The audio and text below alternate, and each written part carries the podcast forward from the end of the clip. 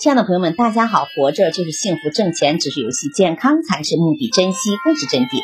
欢迎收听水晶姐姐讲故事。今天的故事名字叫《别退缩，向前走》。如果你正在迷茫期，那么你应该庆幸，这证明你正在成长。还有很多人连迷茫都不会，因为这些人根本没有想过未来。为什么迷茫呢？因为你正在做的事情与所付出的不成正比。对于一份没有前途的工作，迟迟下不了留下还是离开的决心。无论你做的有多好，总会有被别人否掉你的能力。没读多少书，也没有一技之长，在别人的建议里迷失了方向。之所以迷茫，无非就是因为看不到一个可以令你为之欣喜的未来。但迷茫是人生的常态。只要你能跨过这个阶段，一切光明都会随之而来。只要在你认定的一件事情里坚持下去，你就不会有那么多的迷迷茫了。卸下你浮躁的面具，给自己留出一点时间，审视自己的内心，借助于外力来转移一下自己的注意力吧。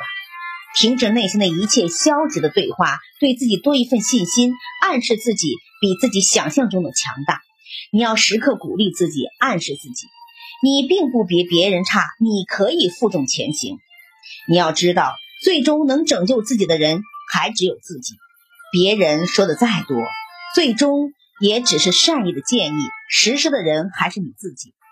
千万不要以一副“等我准备好了再说，等我准备好了再上班”这样的姿态拖延下去，把迷茫的窟窿越捅越大。你要知道。真正强大的人从来不会退缩，只会在迷茫里越挫越勇。